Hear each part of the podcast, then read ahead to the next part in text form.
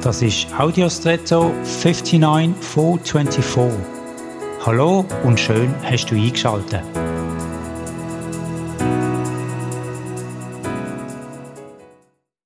Es ist nicht wirklich ein Kompliment, wenn man jemandem sagt, er sei sie sei ein Bremsklotz. Damit ist häufig gemeint, dass durch das Verhalten ein Prozess unnötig verlangsamt wird und sich die Betroffenen ärgern, weil man nicht vorwärts macht. Dahinter wird dann häufig eine irrationale oder nicht angebrachte Angst vermutet und interpretiert. Manchmal stimmt das vielleicht, aber Bremsklötze haben eben auch ihr Gutes.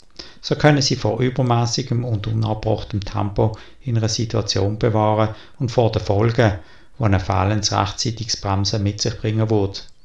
Ich mag mich erinnern, dass ich mal von einem Pass mit einem Mietauto auf einer schlängelnden, engen Strasse runtergefahren bin.